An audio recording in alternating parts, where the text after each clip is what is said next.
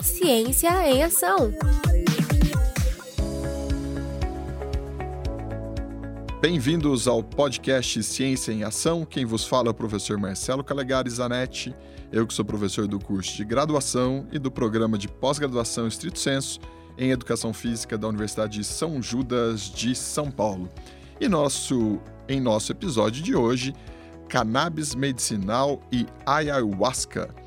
O objetivo é trazer ao ouvinte temas atuais sobre ciência e educação por meio de entrevistas com especialistas de diferentes áreas de atuação, aproximando você ouvinte das contribuições da ciência na sua vida.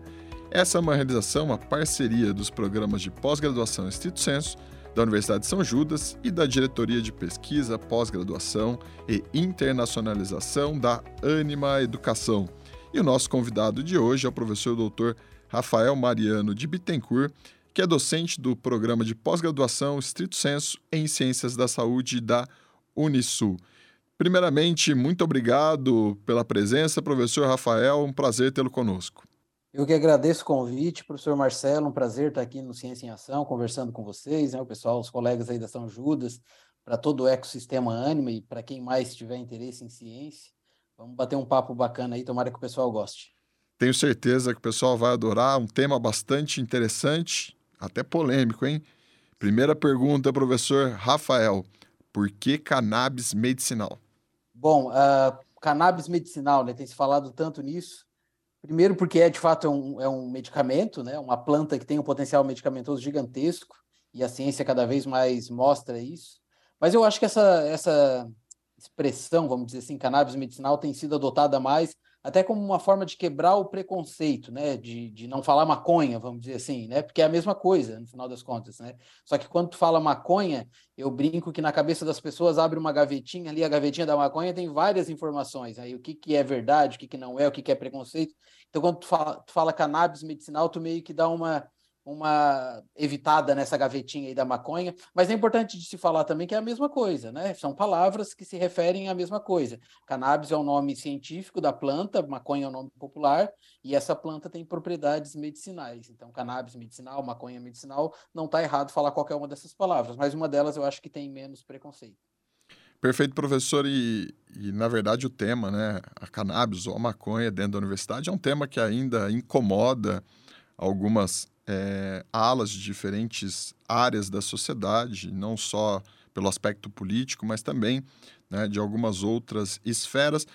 Mas nos últimos anos, para quem lê um pouquinho, sabe que a cannabis ou a maconha ela tem sido usada né, como um, um importante medicamento para diferentes fins. Eu gostaria que o professor trouxesse um pouquinho dessas informações para os nossos ouvintes. Então, eu pesquiso a cannabis né, já faz um bocado de tempo, aí, desde 2005, iniciação científica, mestrado, doutorado, essas coisas, tudo em cima dessa temática. E eu mesmo, né, quando comecei a descobrir todo esse universo, fiquei bastante impressionado com a quantidade de conhecimento que já tem construído sobre, quantidade de evidências. E hoje as possibilidades de uso medicinal dessa planta são é, é, é bastante amplo assim mesmo, né? Tem a epilepsia, por exemplo, que se fala muito, talvez é o que mais se conhece hoje, né?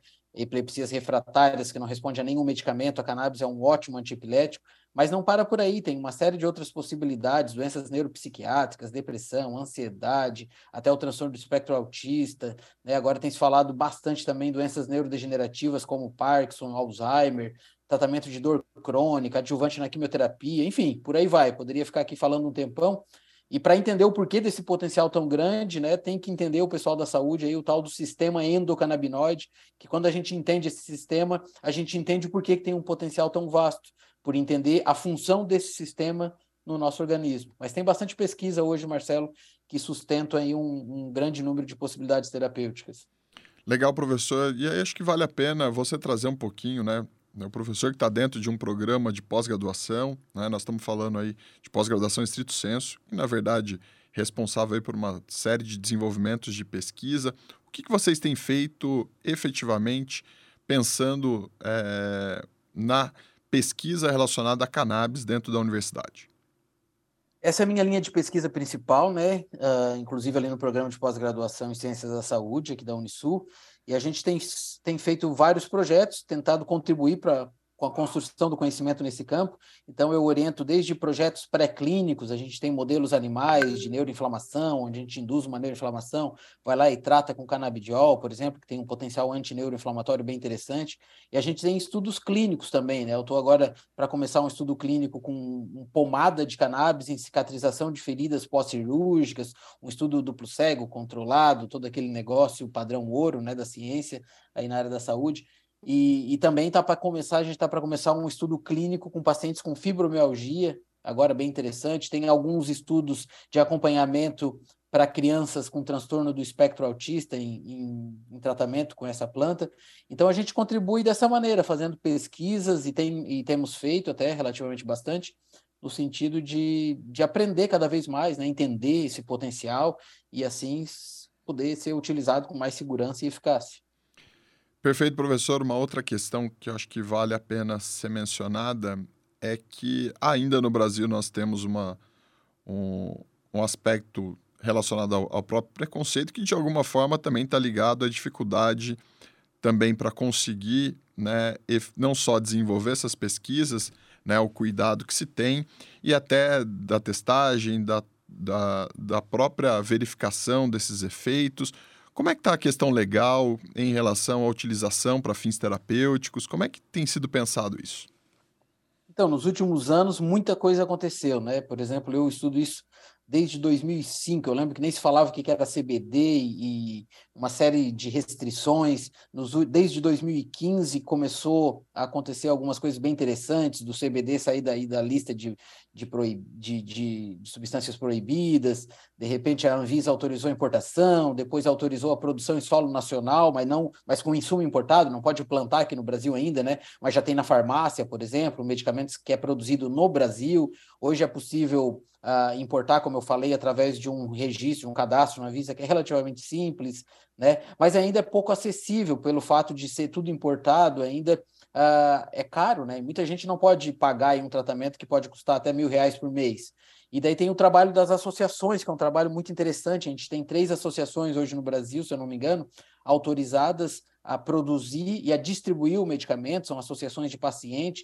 A Abrace, na Paraíba, por exemplo, atende mais de 30 mil pacientes hoje, e tem várias associações que a gente sabe que atuam aí no, no, que, a gente, uh, no que a gente chama na desobediência civil, né? fazendo um trabalho social interessante, mas tudo por causa disso, porque não tem uma legislação definida, né? Então a gente fica meio que num limbo aí, o jeitinho brasileiro sendo utilizado para o bem, ou às vezes nem tanto, enfim, e as coisas têm acontecido dessa maneira. Mas a gente precisa de um projeto, de uma lei, né? Tem um projeto de lei tramitando, o 399, e esse projeto de lei ele visa justamente isso, autorizar a produção em solo nacional e regulamentar todas as, as indústrias, associações também, para que seja mais acessível esse paciente, né? Para que seja de fato legalizado, né? É isso que é, está se procurando. Perfeito, professor. Olhando pela questão legal, o que, que a gente pode aprender com outros países, por exemplo, já que a gente não tem uma implementação ainda de uma lei específica, né, pelo, pela questão do uso da, da cannabis ou da maconha medicinal, é, e principalmente dos países, não sei se como é que a gente está, por exemplo, em relação à América Latina, como é que a gente, o que, que a gente pode aprender com esses países? Tem bastante países aí que já estão mais adiantados nesse processo, né? O Canadá, os Estados Unidos, vários estados ali dos Estados Unidos, e que pode nos ensinar muito, né, com os, os, próprios erros deles, inclusive, né, nesses países a indústria chegou de uma forma assim que simplesmente impossibilitou aquele pequeno agricultor de ter a produção dele e tudo mais. Eu acho que isso é uma coisa que a gente pode repensar aqui para o Brasil, né? E aqui na América do Sul, né, tem o Uruguai, que é um exemplo bem interessante do que eles fizeram, de estatizaram praticamente todo o processo ali de, de produção da cannabis.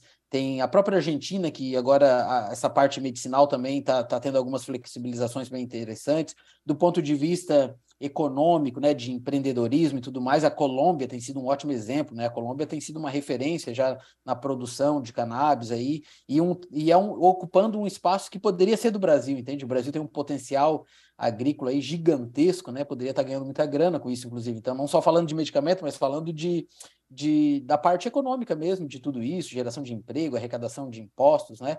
Então a gente está um pouco atrasado, né, nesse, nesse papel e tem países que a gente pode aprender de uma forma bem interessante aqui na América do Sul, como eu falei, Colômbia, Uruguai, principalmente, estão uh, aí na frente. Eu acho que um olhar para eles vai nos ensinar bastante.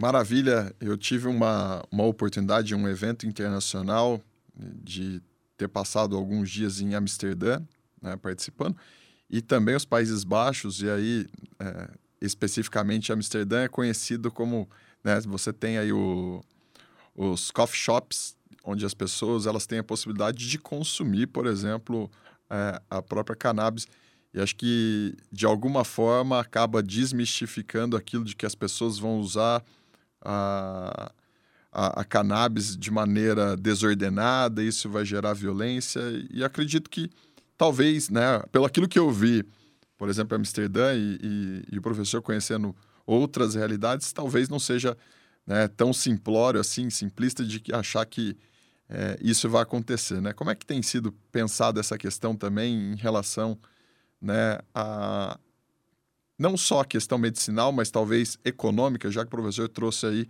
né, é, esse aspecto. É, na verdade, né, não, não, se a gente olhar friamente para os números hoje, tu vai ver que a Holanda tem índices de usuários de, de maconha menor aí do que vários outros países onde ela é proibida, por exemplo, né? Então, isso, o fato de, de tu legalizar, né, tornar uh, legal a planta, inclusive para o uso adulto que a gente fala, não necessariamente uso medicinal, isso não, aquele negócio, ah, vai, vai virar uma bagunça, enfim, crescer violência e tudo mais, ao que os números indicam, né, a ciência indica, isso não acontece, não é o que acontece. Então, é uma questão a ser analisada de uma forma fria, né? Eu acho que a ciência traz esse olhar muito interessante, sem o calor da emoção, tanto para um lado quanto para o outro, vamos dizer assim, e dar uma analisada fria nos números, dar uma analisada fria no potencial terapêutico, nos, nos problemas que geram a não legalização também, né? O fato de, de ser proibido. Então, o que a gente tem visto, tem vários estados dos Estados Unidos que também estão estão legalizando para um uso adulto, que a gente fala, né?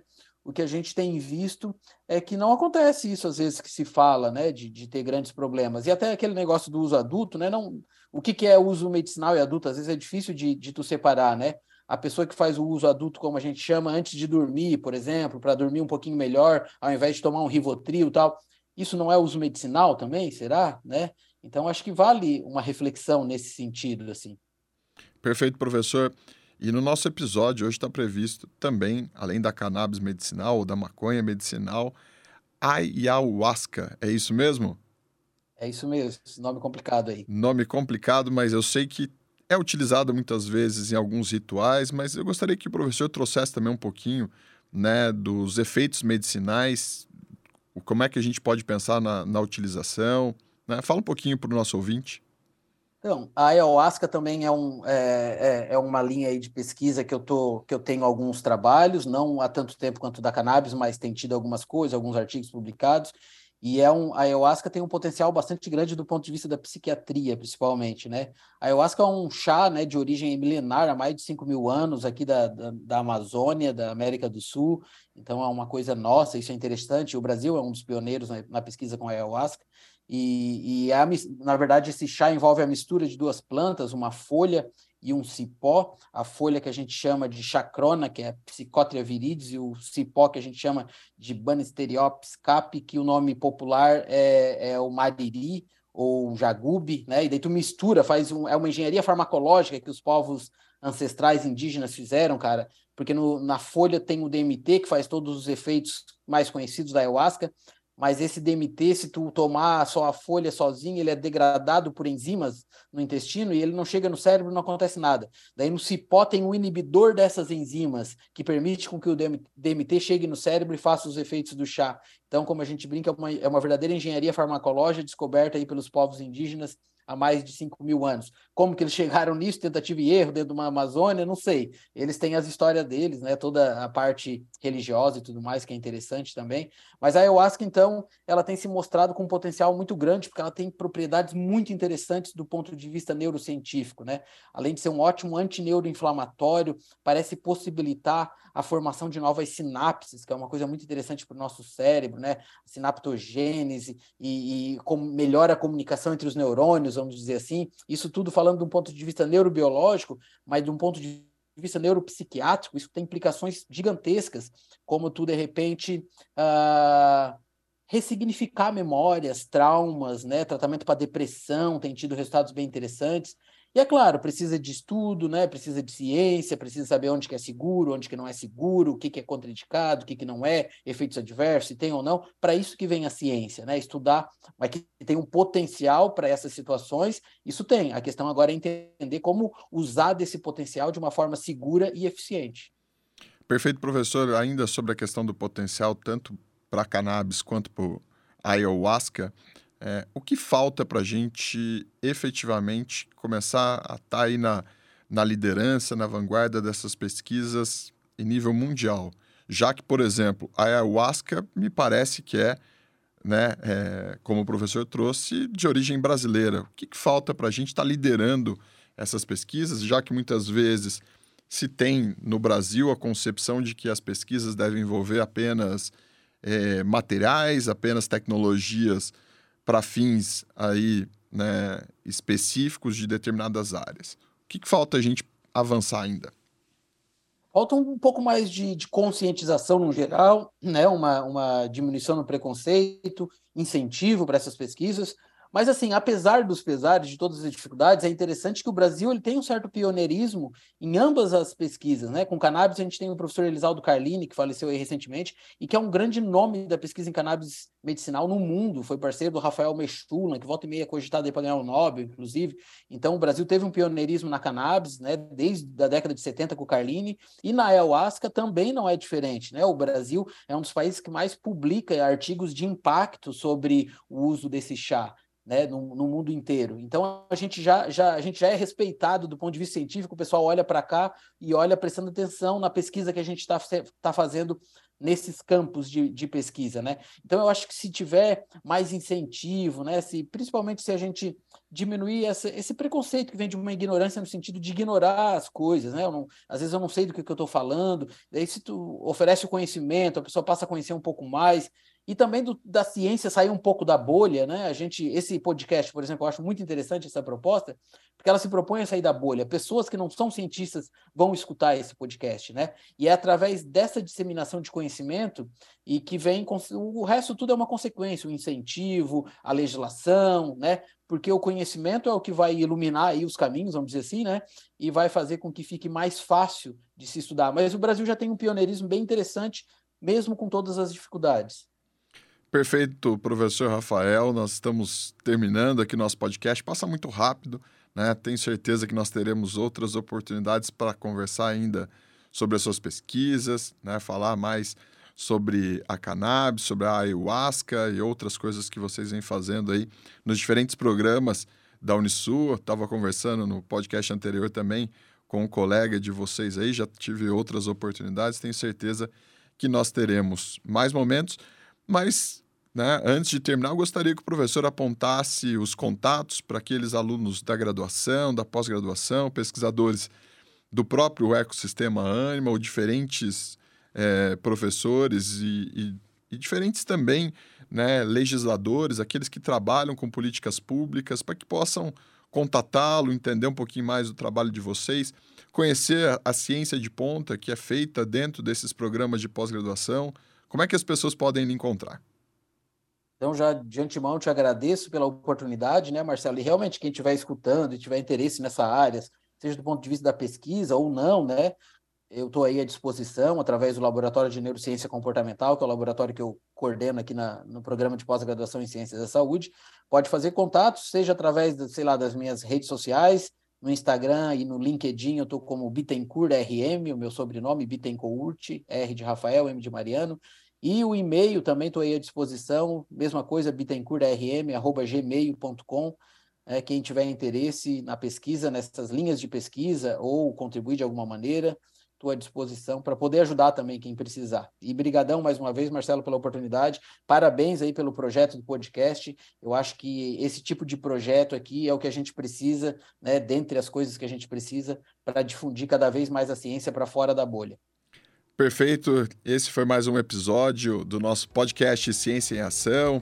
Hoje com o nosso convidado, o professor doutor Rafael Mariano de Bittencourt, que é docente do programa de pós-graduação Estrito Senso em Ciências da Saúde da Unisul, e nós conversamos hoje sobre cannabis medicinal e ayahuasca. Obrigado, até o nosso próximo episódio e fique ligado nas nossas redes sociais no PPS USJT. Um abraço, até o próximo episódio.